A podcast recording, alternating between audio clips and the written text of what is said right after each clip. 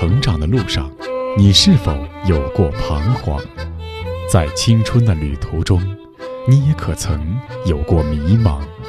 面对亲子教育，你是否还有担心和疑虑？一起关注成长你我他，让生命与智慧一同成长。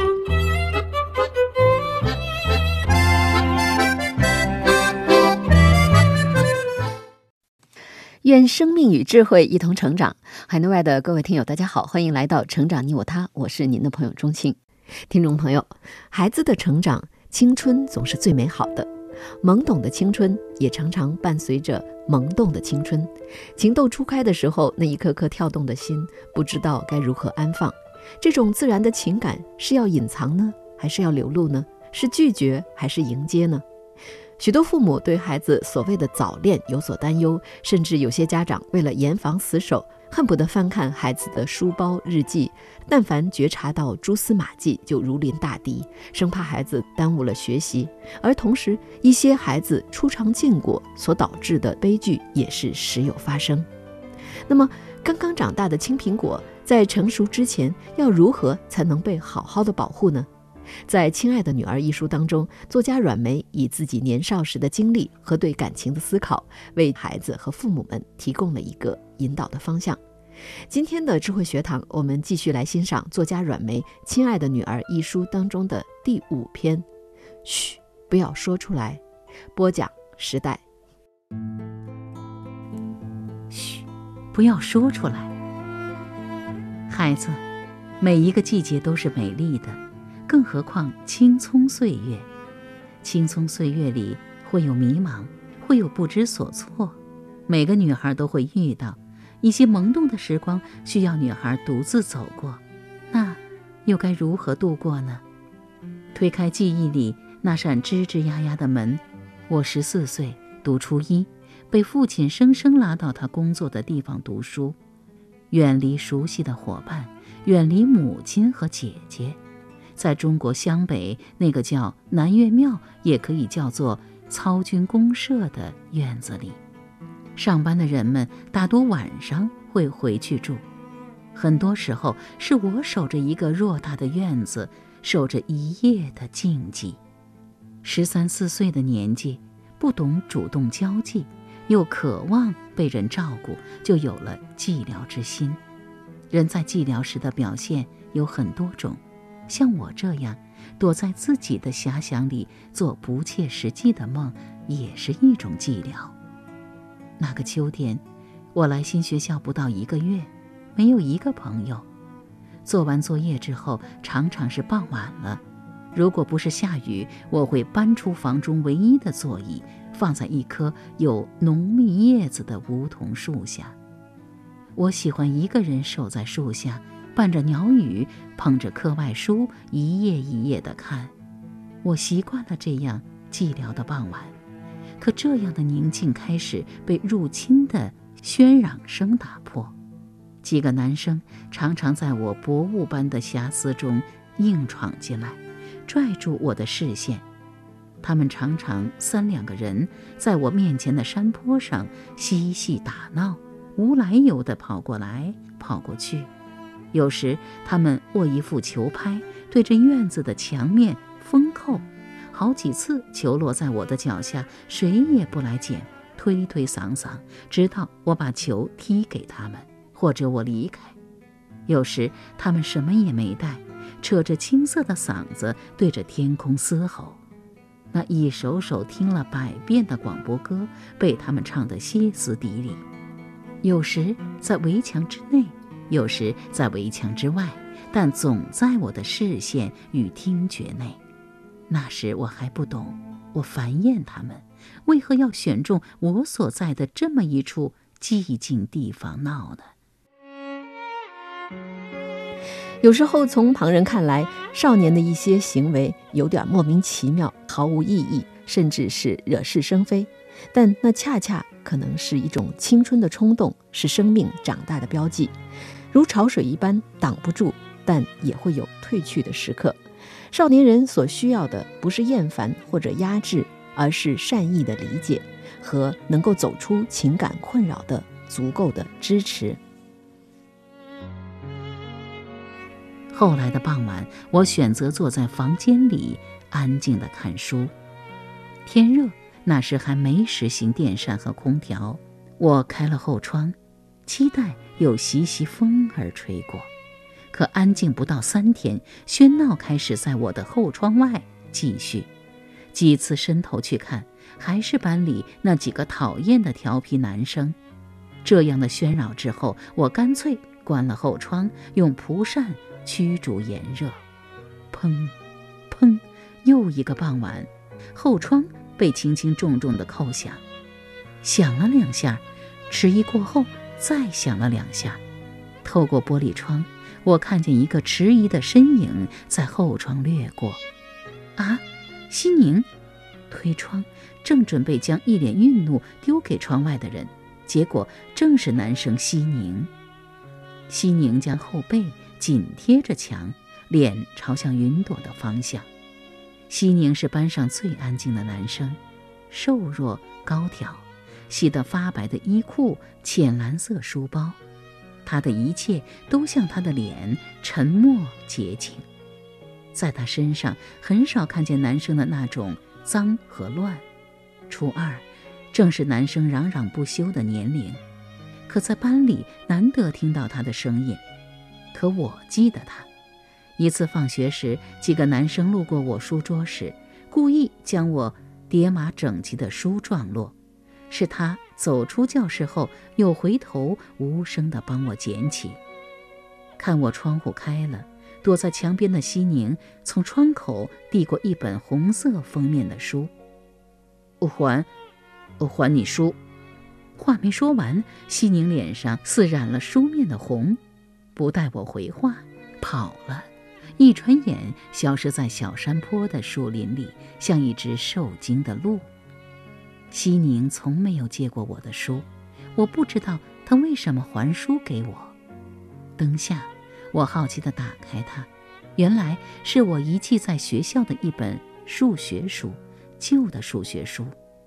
这本已破损到惨不忍睹的书，经男生西宁的手一页页粘贴得妥妥帖帖，很多破损处用了透明胶，新粘的封面用的是暗红的蜡光纸。居住的院子离学校远。院子与村路的边界是一条小河，小河很美，河下有湍急的流水，一路叮咚追逐着我们上学的路。河边有弯弯的小树，微风的时候，瘦长的枝条随风飘舞，像女孩子的心思，时而触摸河面的细小波纹，时而嬉戏小路边的青青野草。可桥边的风景令我害怕，河面两岸的连接，仅靠两根胳膊粗细的小树为桥。小树不仅小，还弯弯曲曲。因为这条小河，我的上学路比任何同学都寂寥漫长。那个电闪雷鸣的早晨醒来，发现时间不够了，我拼命地往学校跑。可等到我战战兢兢地过完小河，那条通往学校的田间路上已不见几个人影。踏上那条已经泥泞的路，我惊呆了。路上竟横陈着数不尽的蚯蚓，它们有的已被人踩踏得血肉模糊，身躯陷进了泥土；有的拖着残存的半截身子，正在拼命地四处蠕动。整条小路失去了平时的。洁净姣好，变得极其丑陋可怕。我惊恐万分，我的脚始终不敢踏上这样的路。女孩子的懦弱，让我在看到她的第一眼就恣意尖叫。就在这时，命运安排了一次奇遇。正在远处飞奔的西宁，慢慢的走了回来，看我仍然不敢走，他示意我退下鞋袜。顺着他的脚窝，赤脚往田间绕道走。因为西宁，我得以绕过了中学时代唯一经历的恐惧路。那是我青春岁月里的一条刻骨铭心的路。谁说春天是孩子脸呢？秋天也是孩子的脸。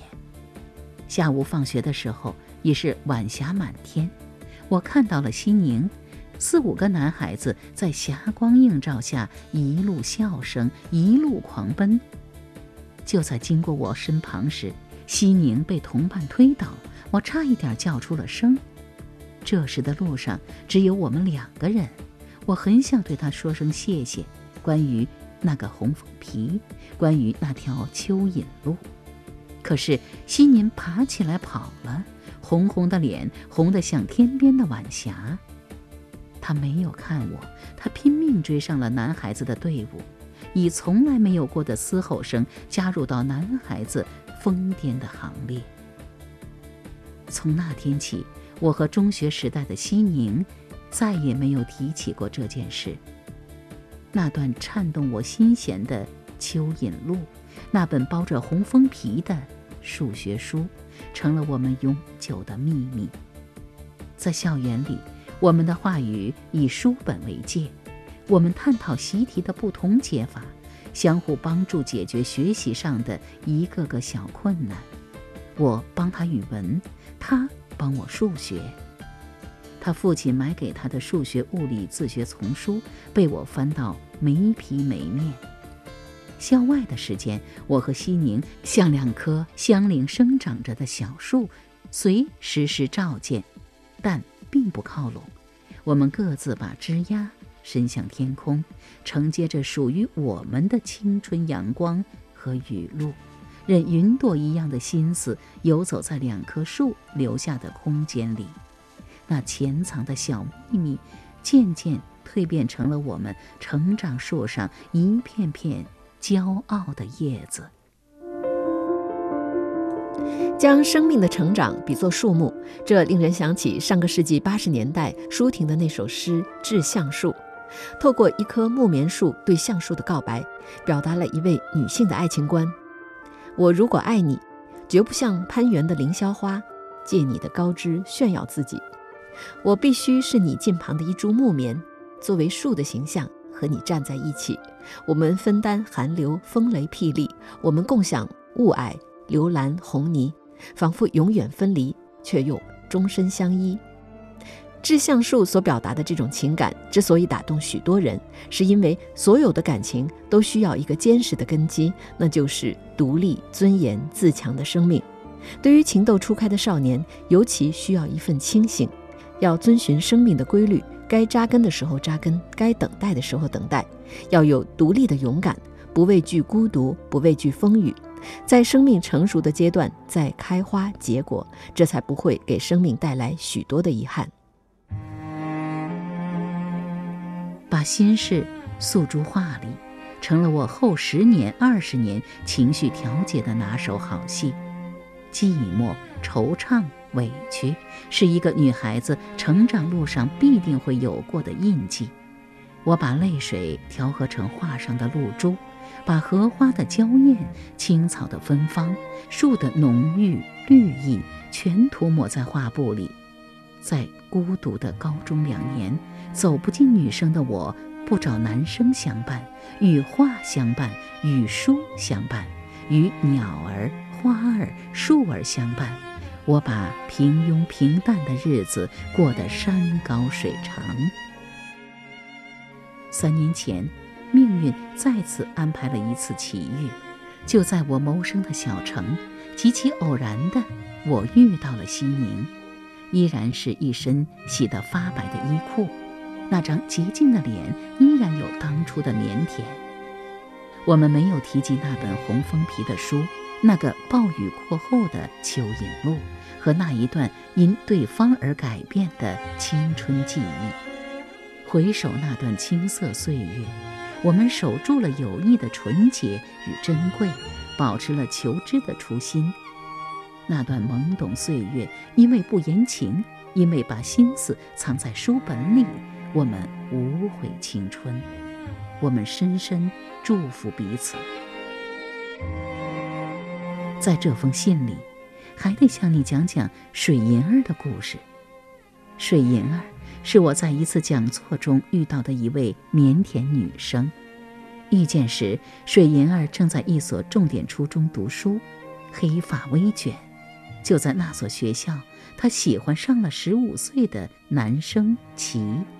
齐笑眉笑眼，他为她起了一个时尚的名字 “Smile”。两人在就读的初中那棵桂花树下相遇。就在走进新校园的第十七天，两人盟誓，在学习上互相勉励，感情上相互忠诚。待考上重点大学后，再公开恋人关系。